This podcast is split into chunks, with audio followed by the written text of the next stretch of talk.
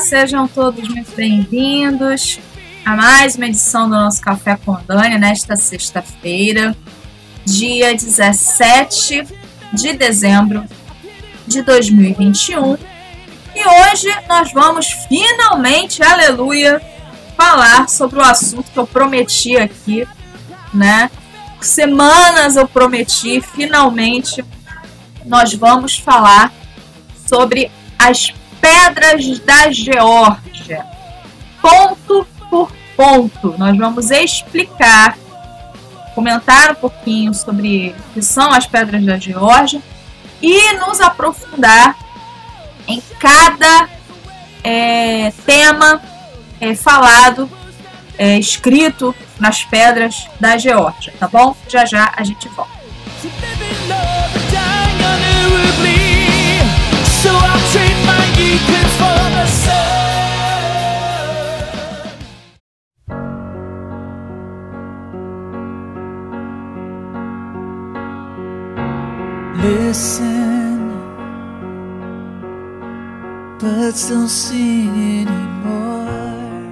Muito bem, pessoal, estamos de volta com o nosso Café com Dani. E hoje nós vamos falar sobre este tema aí que eu prometi tanto para vocês, que é as pedras da Geórgia. É, todo mundo já ouviu pelo menos uma vez na vida já ouviu falar sobre sobre isso, né? Sobre as pedras da Geórgia, mas não sabe o seu significado, é, ou acha que isso é coisa de doido, porque tem gente que acha que é coisa de doido, mesmo o negócio estando lá, né? Mesmo diante dos nossos olhos, né? Tem gente que acha que é coisa de doido, é, de, enfim, né? Então hoje nós vamos tratar sobre esse tema e vamos tratar dos 10 pontos é, separadamente, tá? São 10 pontos que estão escritos lá nas pedras da Geórgia. E eu vou ler aqui para vocês, tá? Esses pontos e vamos comentar sobre eles.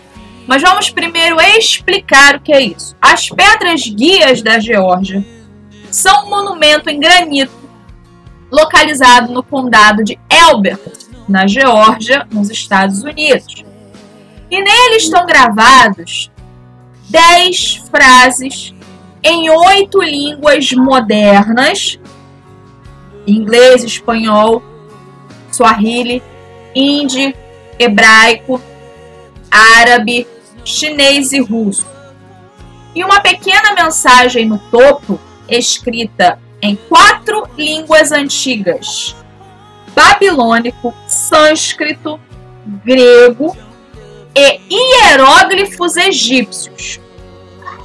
Em junho de 1979, um desconhecido, sob o pseudônimo de R.C. Christian, comprou um grande terreno e contratou a empresa Elberton Granite Finishing para que construíssem a estrutura o conteúdo do texto, os dez mandamentos ali do capeta, é de autoria do maçom americano Albert Pike.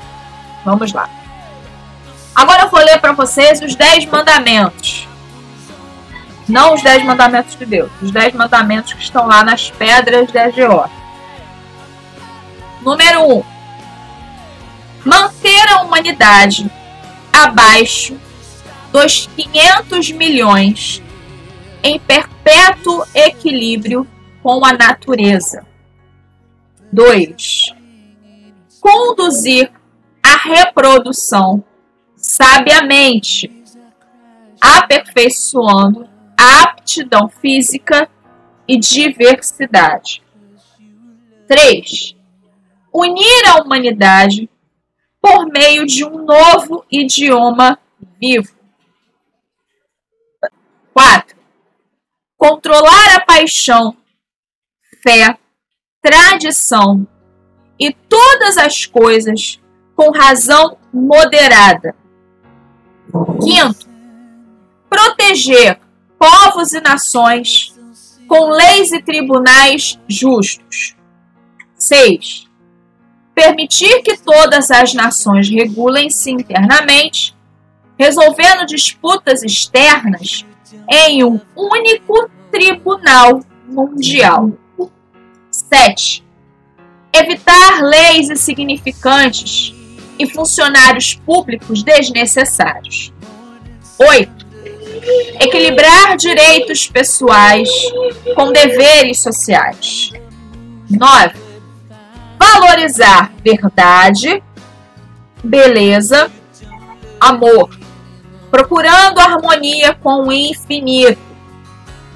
E 10. Não ser um câncer sobre a terra, deixar espaço para a natureza, deixar espaço para a natureza. É assim mesmo, repetido duas vezes. Então vamos analisar cada ponto dos dez mandamentos do anticristo. Né? Porque se existem os dez mandamentos de Deus, tem que existir os dez mandamentos do diabo. Né? São esses aqui. Vamos falar do primeiro, que é manter a humanidade abaixo dos 500 milhões. É, na verdade, este tem uma relação muito forte com o décimo, né? Deixar a, humanidade abaixo dos, dos 500 milhões e, ao mesmo tempo, deixar espaço para a natureza, que é o que está lá no último tópico. Mas vamos lá. Manter a humanidade abaixo dos 500 milhões está relacionado a controle. Por quê?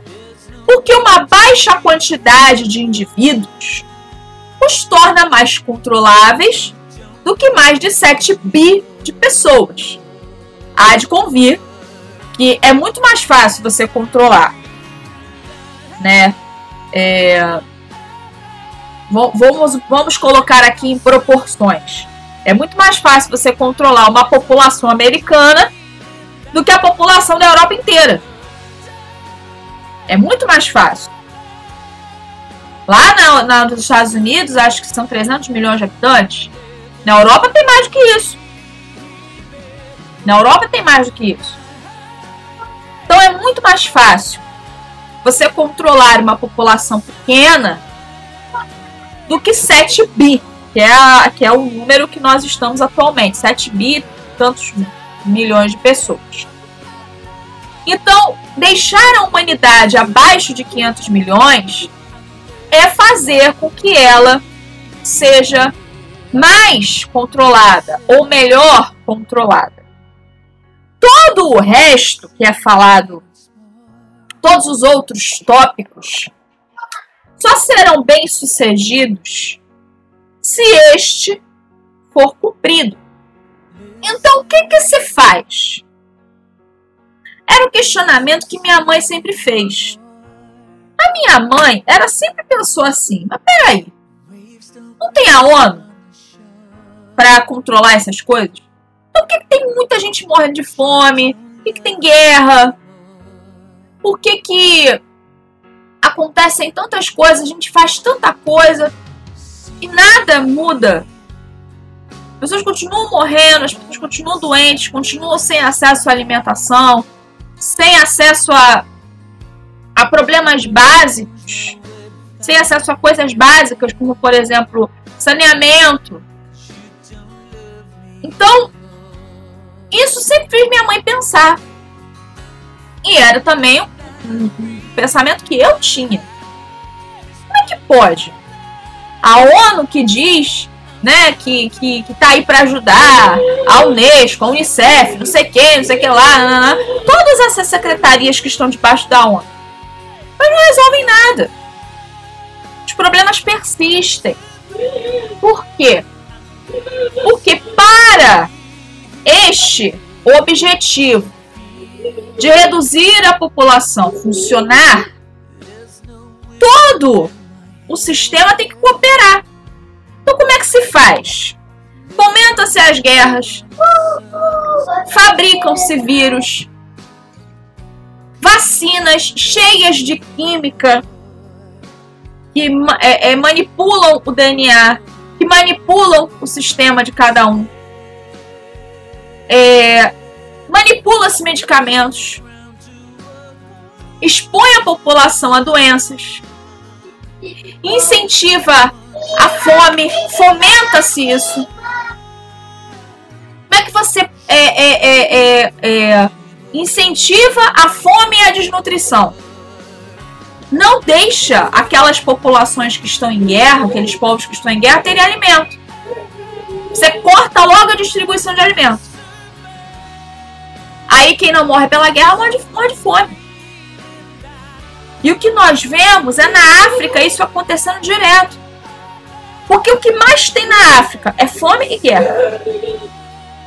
E as guerras são fomentadas pelos próprios governos. O que desencadeia a fome. Que a primeira coisa que se corta é a distribuição de comida. É a primeira coisa que se corta. Distribuição de comida. E aí quem não morre pela guerra morre pela fome.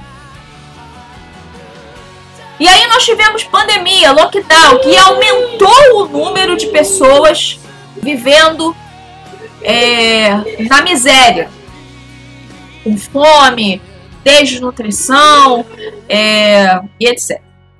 Agora, esse objetivo de reduzir a população também está ligado à espiritualidade. E eu vou mostrar para vocês quando a gente for falar do ponto 9.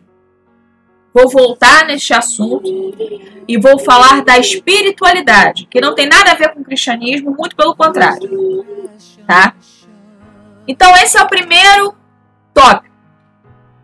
O, to o ponto 2, né? Que é da reprodução. O objetivo da elite, quando eu falo elite, entenda globalistas não é acabar com a humanidade, embora eles odeiem a humanidade. George Soros, é, é, David Rockefeller, esse aí já morreu, esse aí já tá no colo do capeta. É, os Rockefeller, os Rothschild e outros, eles odeiam a raça humana. Eles odeiam, mesmo eles sendo humanos, mas eles odeiam. Eles odeiam a raça humana. Só que, para eles exercerem um poder, eles têm que ter pessoas para eles controlarem. Eles não vão controlar a eles próprios, né? Eles não vão mandar neles próprios, acabar com todo mundo e, e ficar só eles por aí, né? Eles não querem isso. Eles querem exercer seu controle sobre os pequenos, que para eles são pequenos. É, mas tem a redução populacional, ou seja, eles querem trabalhar assim com poucas pessoas. Querem trabalhar com poucas pessoas. Como é que eles fazem? Supondo que eles já conseguissem, já conseguiram o objetivo de baixar para 500 milhões. E aí o, o ponto 2 é conduzir a reprodução sabiamente. Como é que faz? Para conduzir a reprodução, entre aspas, sabiamente. Decidindo quem vive e quem não vive. É assim. É assim que eles fazem. O nome disso é eugenia. Você escolher quem vive e escolher quem morre. Então eles trabalham com esse pensamento, a elite trabalha com esse pensamento nazista. Quando fomenta, por exemplo, o aborto, eles trabalham com essa mentalidade. Por exemplo, nós recentemente, quer dizer, alguns anos, acho que, não sei se foi em 2018, que a Irlanda, se foi Irlanda ou Islândia, acho que foi Islândia, não nasceu mais criança com síndrome de Down. Por quê? Por causa do aborto. Não nasceu mais criança com síndrome de Down, já tem algum, algum tempo isso. Por quê? Porque enfiaram na cabeça das mulheres que uma criança com síndrome de Down não é apta para viver nesse mundo. Pensamento eugenista. Pensamento eugenista. Então, o que, que essas mulheres fazem? Elas acabam optando pelo aborto. Elas acabam fazendo um aborto. E com isso, não nasce mais criança com síndrome de Down. Não nasce mais. Quando se faz também a fertilização in vitro, essa seleção também pode ser feita. Por exemplo, como é que acontece a fertilização in vitro?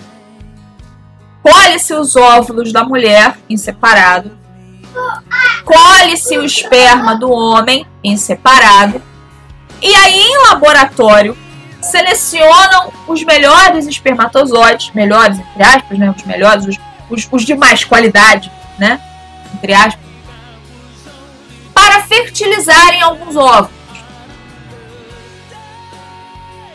Ali, no passar dos dias, os próprios médicos já podem ver se aquele aquele aquele aquele feto, aquele zigoto que já é uma vida humana, tá? Porque a vida humana começa quando o óvulo, o espermatozoide contra o óvulo é fecunda. É só a vida humana ali. Ali já começou. Mas com o passar dos dias, a partir, não sei se é do terceiro ou quinto dia, já dá para ver, já dá para saber, os médicos já podem analisar, inclusive, o sexo da criança, já se sabe, e se tem predisposição a doenças. Doenças neurológicas, doenças degenerativas, ou doença, ou qualquer que seja. E aí o que, que se faz com este zigoto, que é uma vida humana, já pronta ali? Joga fora. É isso que eles fazem. Existe uma seleção feita em laboratório quando se faz fertilização in vitro. Existe essa seleção. E aqueles zigotos que têm predisposição a qualquer doença são descartados, são jogados fora como se fossem lixo hospitalar. Isso é ou não é eugenia? Isso é eugenia. E isso é o tal Cadê o papel? Cadê? Isso é o tal conduzir a reprodução sabiamente. Entre aspas. Aperfeiçoando a aptidão física, ou seja, só os mais fortes sobrevivem. Não seria uma seleção natural, seria uma seleção é, como se fosse uma seleção ariana, nazista. Seria uma seleção feita nesse tipo. Aptidão física e diversidade. Então, controla-se também a reprodução. Quem vai nascer, quem não vai. Os doentes são deixados de fora. Os não aptos, entre aspas, são jogados fora. É isso que acontece. Isso acontece hoje, nos nossos dias. Eu estou falando de coisas de hoje. Que são comparáveis ao, ao regime nazista. Porque o regime nazista, embora acabou, embora tenha acabado, suas práticas nunca deixaram de existir. Suas práticas não acabaram, infelizmente. Agora indo para o ponto 3 que fala sobre unir a humanidade por meio de um novo idioma. Isso aí, essa ideia do único idioma, sempre, sempre permeou ali a cabeça do Satanás. É só lerem desde a Torre de Babel. Está em Gênesis 11, versículos 1 ao 9. Então, aqui começa o, o, o, a primeira ideia de nova ordem mundial começa aqui na Torre de Babel. Com um governo único, moeda única e religião única. Todo mundo juntinho, né? É, enfim, essa era a ideia inicial. A ideia do diabo. Deus desceu e confundiu as línguas. Todo mundo já conhece essa história. Hoje, eu não sei se seria possível um único idioma no sentido literal da palavra. O único idioma significa controle e falta de pluralidade. A tal da pluralidade de ideias que a esquerda tanto prega, né? eu não sei, eu não posso afirmar aqui, mesmo já tendo lido tanto sobre isso, eu não posso afirmar aqui que nós teríamos um único idioma hoje, né? Um único idioma literal hoje. Mas o que, que nós temos? O idioma politicamente correto. É isso que nós temos hoje. Fale qualquer coisa fora do politicamente correto que você é deixado de lado. Fale qualquer coisa que vá contra o politicamente correto, que você é banido, você é cancelado, você é excluído, você é tratado mal. Fale qualquer coisa que vá contra o politicamente correto. Não use de eufonia. Para quem não sabe, isso está no livro de 1984. Eufonia é como se ouvem as palavras.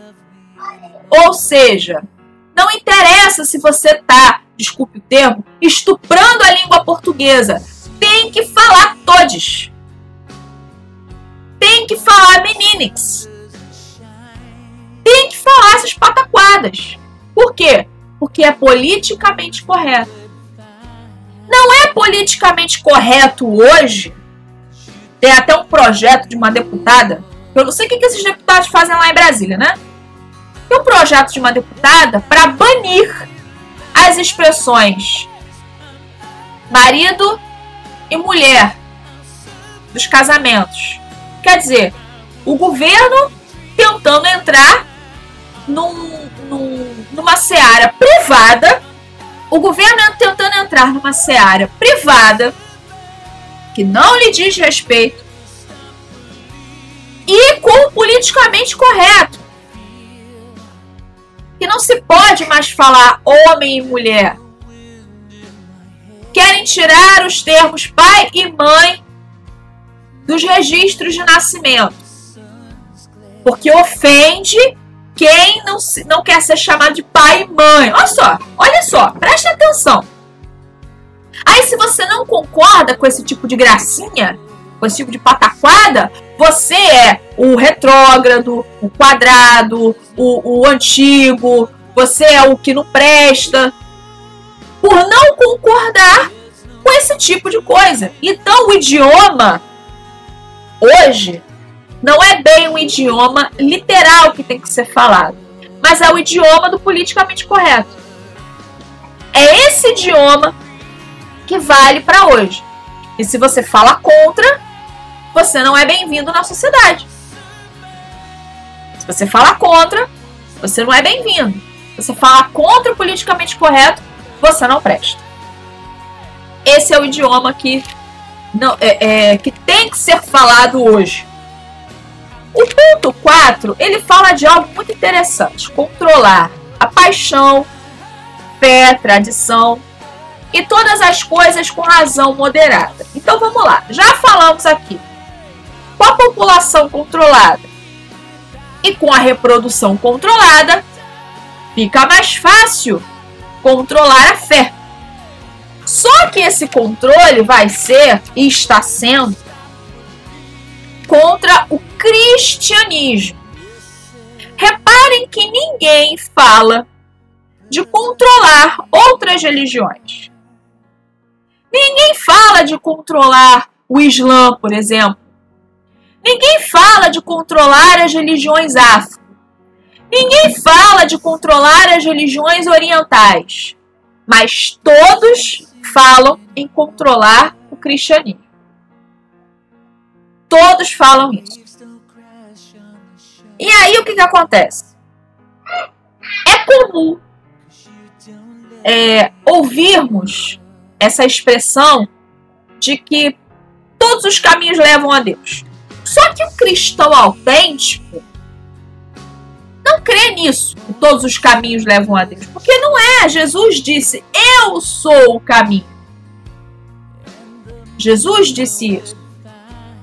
Aliás, diga-se de passagem, nenhum outro disse isso, não.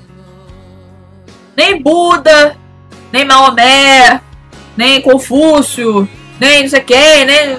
Nenhum desses disse isso.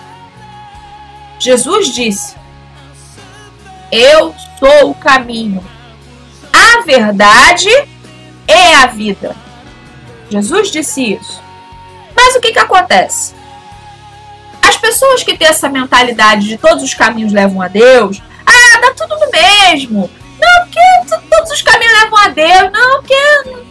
Sabe, é tudo a mesma coisa. Deus é um só. E começa. Deus é um só.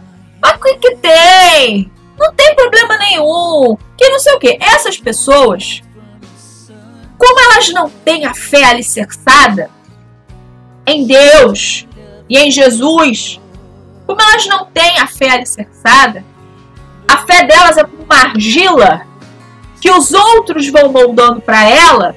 Então, para ela, como tanto faz, como tanto fez, ela aceita qualquer negócio. Ela topa qualquer negócio. Topa qualquer coisa. Porque a fé dessas pessoas é como uma argila. São os outros que moldam. Não é ela. São os outros. Os outros moldam a fé para ela e ela vai aceitando. Ela aceita aquilo. Coisa. Ah, Deus é um só. Ah, pra que brigar? E começa, pra que brigar? E aí daí é que nasce a ideia. É daí que nasce a ideia do ecumenismo. A ideia do ecumenismo nasce daí. Ah, pra que brigar? Aí começa, né? Imagine all the people. Aí começa a historinha do Imagine. Aliás, a gente tem um podcast aqui, né? Que é a maldição de Imagine traduzindo essa letra diabólica do John Lennon. Então, o, o, o ecumenismo ele nasce daí, dessa ideia de que todos os caminhos levam a Deus.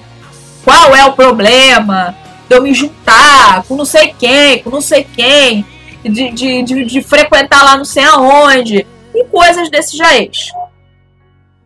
Só que com Jesus o negócio é diferente. Jesus disse o seguinte: Está lá em Mateus. Procurem para que não fique só nas minhas palavras. Mateus 11, 12. O reino dos céus é tomado por esforço.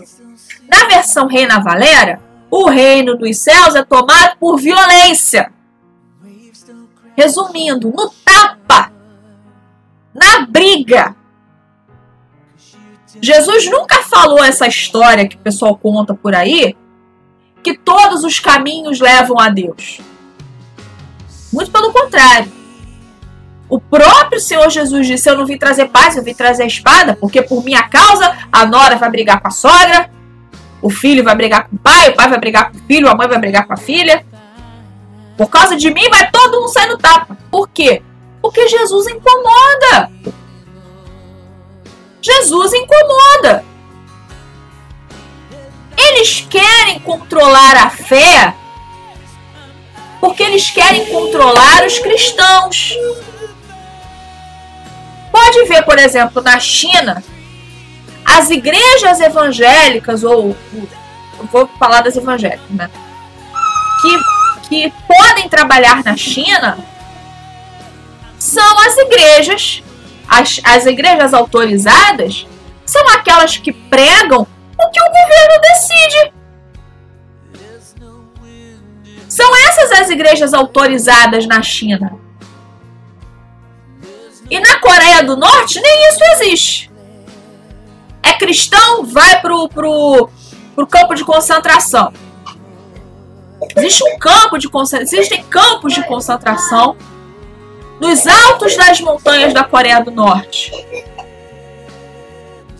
Onde cristãos são levados para lá passam frio, são levados a campos de trabalhos forçados. Morrem assassinados por causa da sua fé. Na Coreia do Norte, nem isso de igreja legalizada ou não existe. Só existe o regime. Se quiser, se não quiser, vai para ele paredão. É isso que acontece. É isso que acontece. Jesus nunca disse que seria fácil, mas as pessoas buscam uma facilidade que não existe. Jesus nunca disse que seria fácil, não, muito pelo contrário. Jesus nunca disse que seria fácil. O que eles querem controlar, eles, elite globalista, são os cristãos. Nós cristãos somos a pedra no sapato dessa gente. Nós somos a pedra no sapato dessa gente. Como eu falei, as outras pessoas que acham que é tudo a mesma coisa, que tá, tá tudo no mesmo, ah não, tudo a mesma coisa, okay. essas pessoas são mais facilmente manipuladas um discurso, esse discurso bonitinho que, que o ecumenismo apresenta. Elas são mais facilmente manipuladas por esse discurso. Cristão autêntico, não. Um cristão autêntico não se deixa manipular por isso. E é isso que incomoda ele. Então o mundo, o, o, o mundo perfeito da elite globalista, ele tem uma espiritualidade. A gente vai falar no ponto 9. Ele tem uma espiritualidade que não é o cristianismo. Ele passa por vários caminhos. Essa espiritualidade passa por vários caminhos mas não chega no cristianismo. Aliás, ele nem é cogitado. O ponto 5 fala sobre a criação de leis e tribunais justos. Mas o que, que seriam leis e tribunais justos? Pressupõe-se que leis e tribunais justos são aqueles que favoreçam a população. São aqueles que promovem a justiça com relação à população. E até existem algumas leis que são boas. No Brasil, nós temos algumas leis que são boas, mas que não são respeitadas, que não são cumpridas. E quem vai fazer essas leis serem cumpridas? Quem vai fazer? Quem vai fazer essas leis serem cumpridas? Eu quero dar um exemplo para vocês. O nosso Código Civil, no artigo 2 fala o seguinte: A personalidade civil da pessoa começa no nascimento com a vida. Mas ela põe a salvo, desde a concepção, os direitos do nascituro. Dentro do Código Penal, no artigo 2, o nascituro é aquele que já está formado desde a concepção.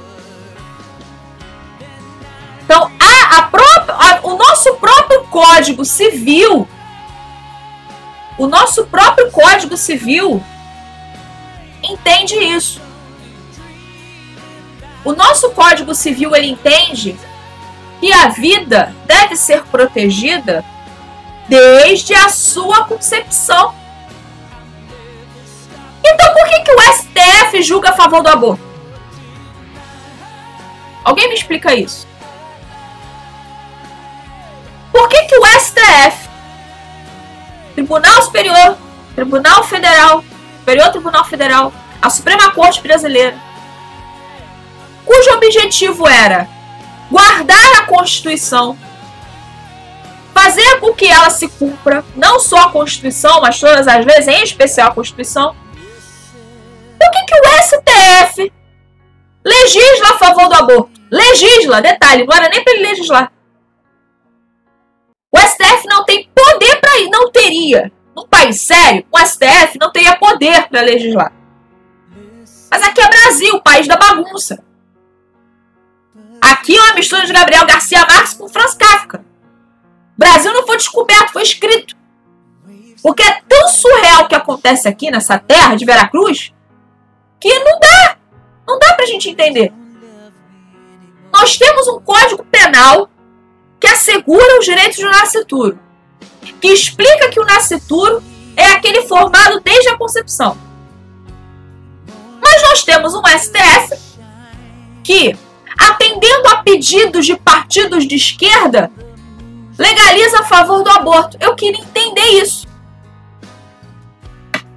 Então, que leis justas são essas? Que tribunais justos são esses? Não existem. Porque na prática não é para existir mesmo. Na prática não é para existir. Nós já tratamos, inclusive, aqui em podcast sobre questões de gênero, que as decisões hoje que estão sendo feitas em favor de, de, de gênero, elas vêm, do, elas vêm do protocolo, essas decisões vêm do protocolo de Yogyakarta, conferência de Yogyakarta de 2006. Já falei isso aqui. Para aparelhar o judiciário, essa conferência teve como objetivo aparelhar o judiciário com leis que favoreçam o gênero, a ideologia de gênero. Assim como o judiciário também é aparelhado para favorecer o aborto, para favorecer um monte de coisa que não presta. Então, que leis justas são essas? Que tribunais justos são esses? Não existem. Não existem. O ponto 6 ele fala sobre permitir que todas as nações regulem-se resolvendo disputas externas em um único tribunal mundial. Controla-se o povo, a reprodução, a fé e agora a soberania nacional. Existem alguns temas que a ONU acredita que cada nação não pode resolver. Para ela, o problema global deve ser resolvido de maneira global. Então, por exemplo, aquecimento global. Eles já botam global, que é justamente para fazer com que todo mundo se sinta culpado, responsável, justamente para botar esse complexo de culpa. Eu queria dizer para a ONU que assim, quem vocês vão processar em Vênus? Eu queria saber quem vocês vão processar em Vênus. Porque Vênus, em Vênus, existe um efeito estufa tão grande. Tão grande. Detalhe, lá não tem. É, lá não tem. É, indústria, poluição, não tem é, é, é, gás, soltar gás, não tem nada disso em Vênus. Mas Vênus é o planeta mais quente do sistema solar por causa do efeito estufa e do aquecimento global. Quem vocês vão processar em Vênus? Queria saber.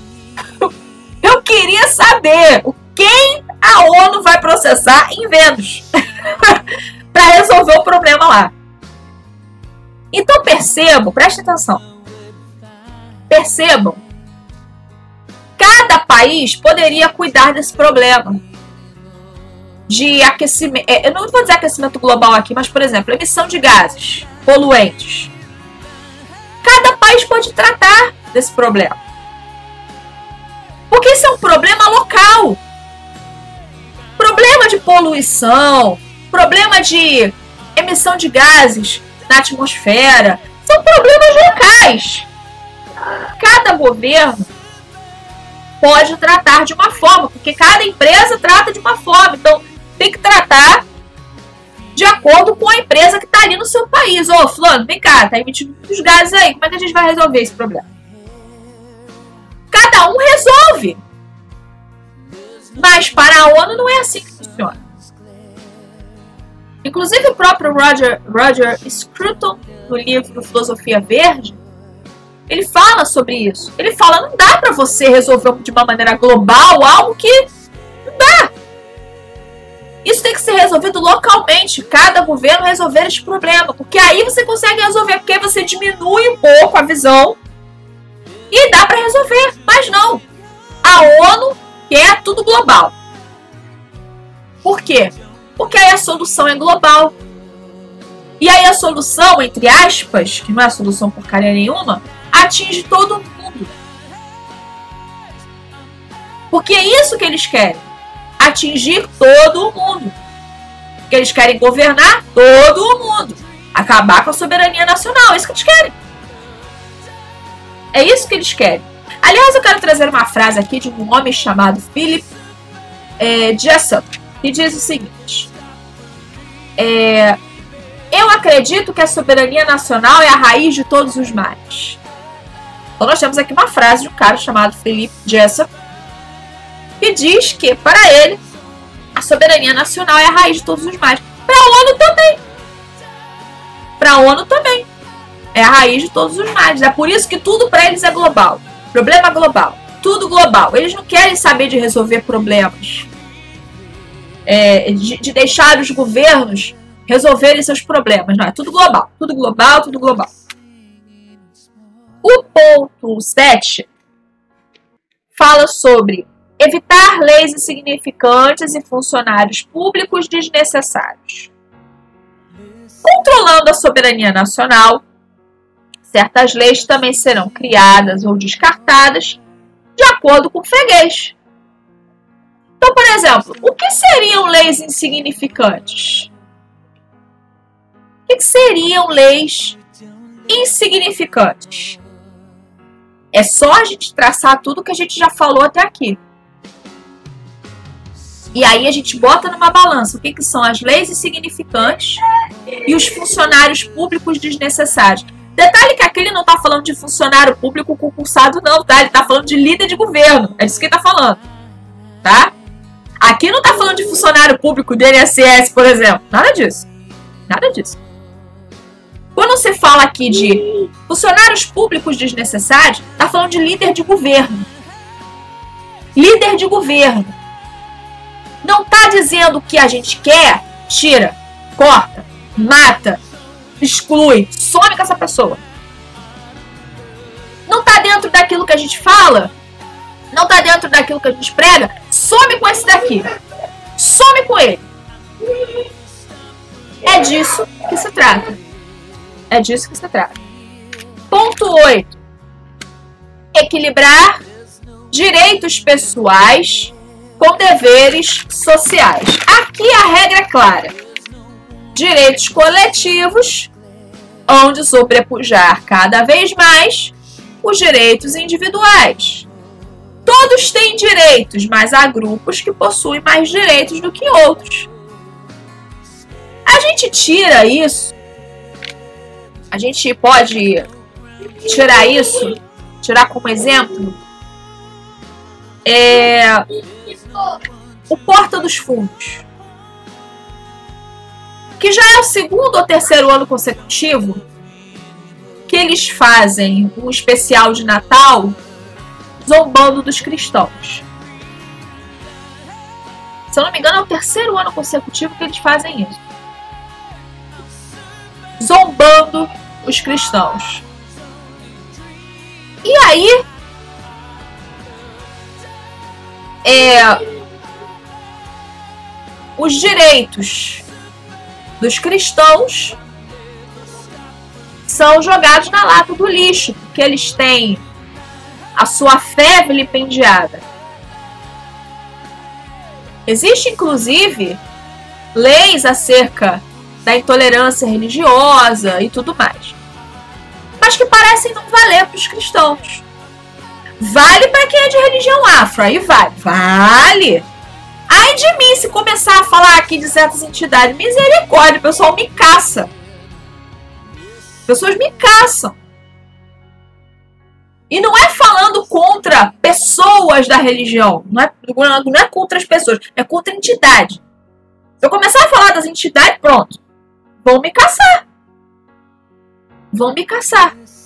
A lei me dá a garantia de liberdade de expressão, mas não me dá a garantia para vilipendiar as outras pessoas, a religião das outras pessoas, a crença das outras pessoas. Não me dá liberdade para isso. Só que o Porta dos Fundos tem essa liberdade. Porque já é o terceiro ano consecutivo que eles fazem isso. E não dá em nada. Sabe o que é não dá em nada? Não dá em nada. Não dá em nada.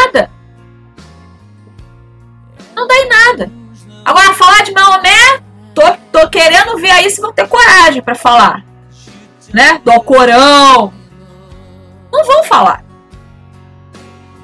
Quero ver se tem coragem de falar do Alcorão. De Maomé e, e etc. Direitos coletivos se sobrepondo nos individuais. E alguns têm mais direitos do que outros. É simples. É isso que acontece.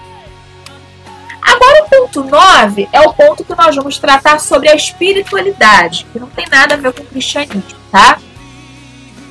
Procurando harmonia com o infinito. É a espiritualidade da elite.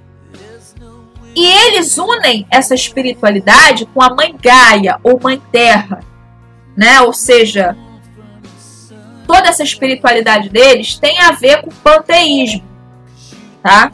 Tem a ver com com panteísmo. A elite, atenção a isso que eu vou falar a partir de agora, porque isso vai explicar o ponto 1. Um. Por que, que eles querem reduzir a população? Atenção. A elite acredita no reaparecimento do Cristo. Tá? E por isso estão preparando o terreno. Mas que Cristo? Que Cristo é esse que a elite globalista está esperando? É claro que não é Jesus. Eu vou contar para vocês quem é. O secretário-geral da ONU, ele foi secretário-geral na década de 50, chamado Dag Rijalmar Agnikol Hamarks Toad projetou uma sala de oração na ONU. Atenção! Este homem que foi secretário nos anos 50, foi secretário da ONU, secretário-geral da ONU, nos anos 50, projetou uma sala de oração na ONU com uma pedra vazia no formato de um trapezoide.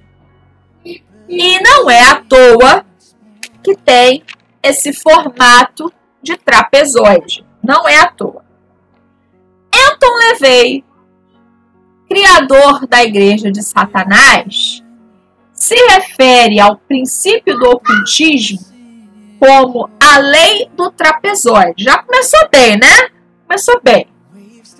E por que colocaram isto dentro da ONU? Por que, que tem uma sala de oração na ONU? Ainda por cima com uma pedra em forma de trapezoide. Vou explicar.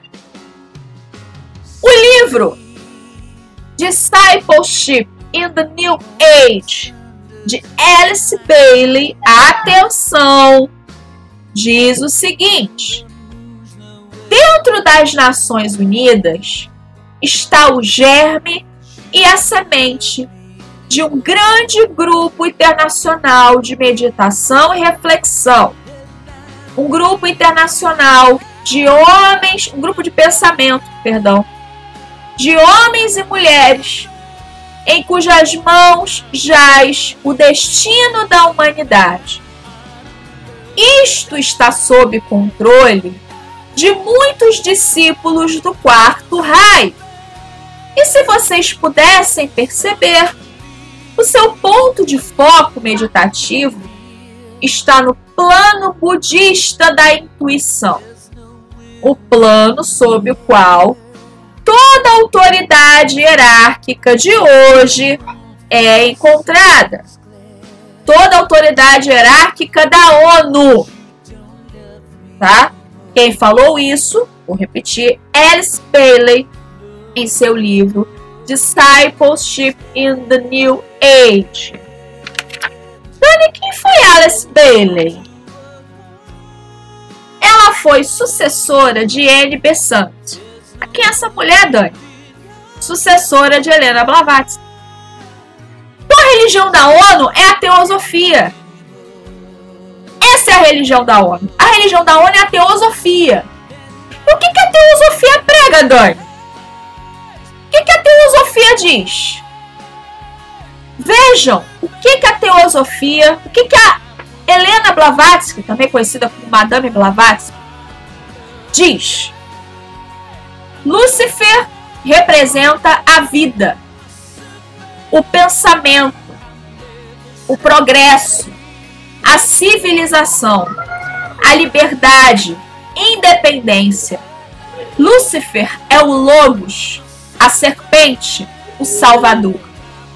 É Satanás que é o Deus de nosso planeta e nosso único Deus. Isso está no livro Doutrinas Secretas de Helena Blavatsky. Então o Cristo que, que a elite está esperando é o próprio Satanás. E isso explica também a era de Aquário. Para quem já estudou sobre isso, tem até uma musiquinha que é, é, é, uma música dos anos 60 que a Xuxa gravou. É, Está chegando a nova era de Aquário. Era de Aquário. Depois vocês procurem. É, tem até no YouTube essa música, depois vocês procurem. Essa música, que não é da Xuxa, ela fez uma versão e gravou essa música dos anos 60. Essa música, ela fala sobre este Cristo, entre aspas, que não é Jesus, que vem para pregar esta paz, este, é, é, é, a união dos povos, o fim das religiões, essas pataquadas que estavam lá na música do John Lennon. Então vocês entendem? Agora, agora, agora começa a cair a ficha de que existe sim uma espiritualidade que não é o cristianismo. E eu queria até com isso explicar uma coisa. Tem gente, teve, eu, eu recebi uma reclamação, falar assim: ah, você tem que falar mais sobre política porque as suas falas parecem cultos evangélicos. Quem mistura religião com política não sou eu, não. São eles. Eles falam pra você, não mistura religião com política não, porque não presta. Não presta. Mas quem é que faz isso? São eles. Eles misturam. O que, que tem a ver uma sala de oração dentro da ONU? Não tem nada a ver. Não faz sentido. Mas por que que tem? Porque eles estão esperando este Cristo. Eles estão esperando. E se você for analisar todos os secretários da ONU, ah, meu caro, quem que eles gostam? Porque esse é o tema central deles. Mas outros secretários da ONU também foram influenciados pela teosofia e isso até hoje. Isso até hoje, até os dias de hoje acontece isso. Até os dias de hoje. Eu percebo como não é coisa da nossa cabeça, não é loucura, não é doideira. Não é loucura e não é doideira da nossa cabeça. Tá? O último ponto fala sobre. Deixa eu ver aqui outra vez, porque eu me perdi. Não ser um câncer sobre a Terra. Aí eu quero trazer Pascal Bernardin e o livro O Império Ecológico. Vou recorrer aqui a Pascal Bernardin. Pascal Bernardin explica que todo este problema ecológico é, problema de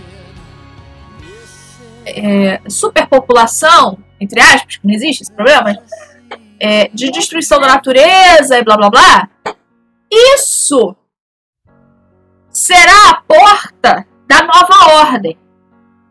Isso será a chave da nova ordem. Porque a da antiga ordem parece que não está funcionando, né?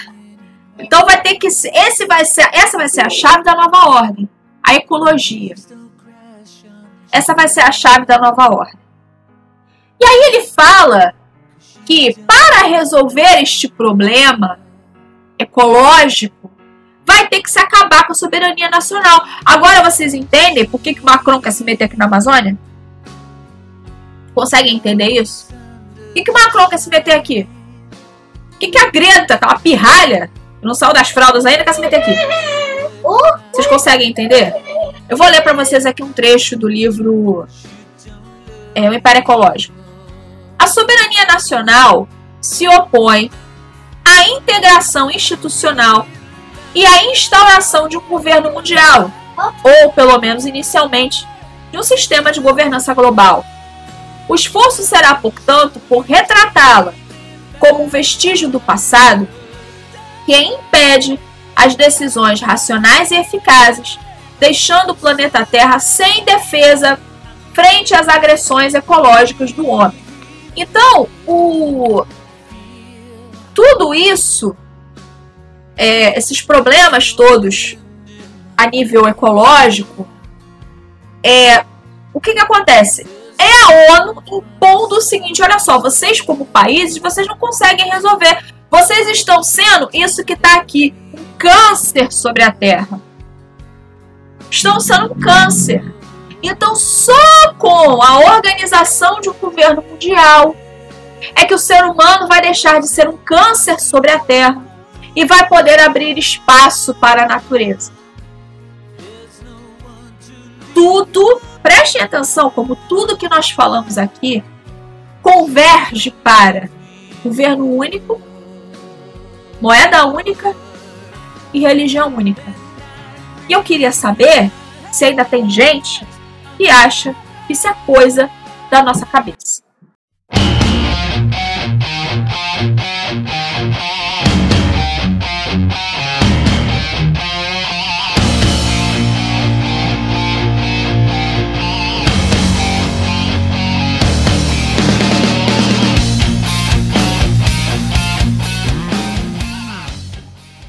Muito bem, pessoal, vamos ficando por aqui. Quero mais uma vez agradecer o carinho e agência de vocês.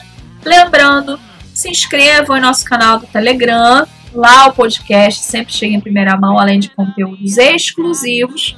Nosso canal Café com Dani Oficial, lá no Telegram, tá bom? Um abraço a todos, fiquem com Deus. Até a próxima. Tchau, tchau.